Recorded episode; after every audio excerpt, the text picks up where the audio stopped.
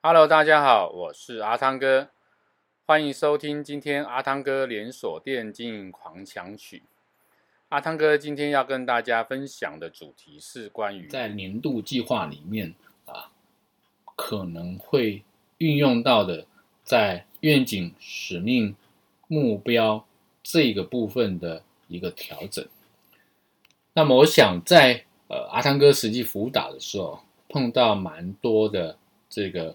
企业主他遇到的状况都是啊，因为现在的一个商业环境已经不一样了，现在整个消费者的消费习惯也不同了，所以呢，在你整体的店面的经营跟销售的模式也开始有很多不一样的方式跟不一样的一个啊工具的一个使用。那在这样的情况下呢，你原来所在运用的这样的一个商业模式已经不能再用了，那么该怎么办呢？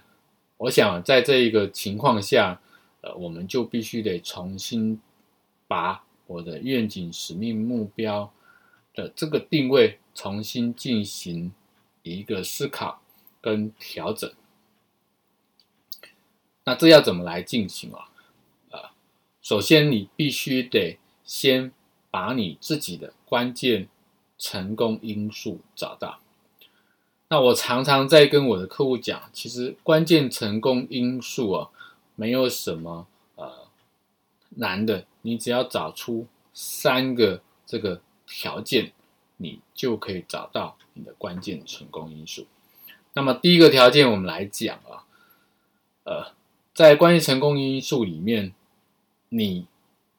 在你的这个啊市场，在你的这个啊服务的项目里面，你提供了你有别人没有的这样的一个啊条件的话，那么这就会是你的关键成功因素。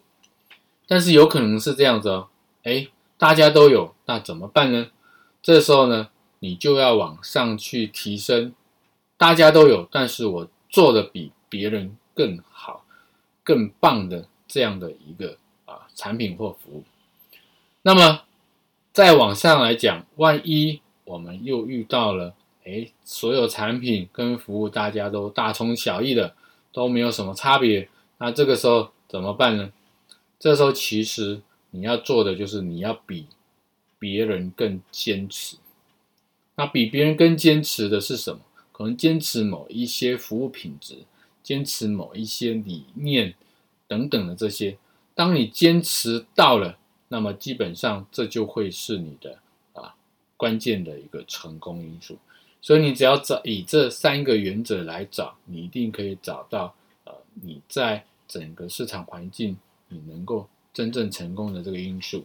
那么从这个因素里面去重新发展你的愿景、使命、目标，这样你就可以来去重新定位啊你的这个营运。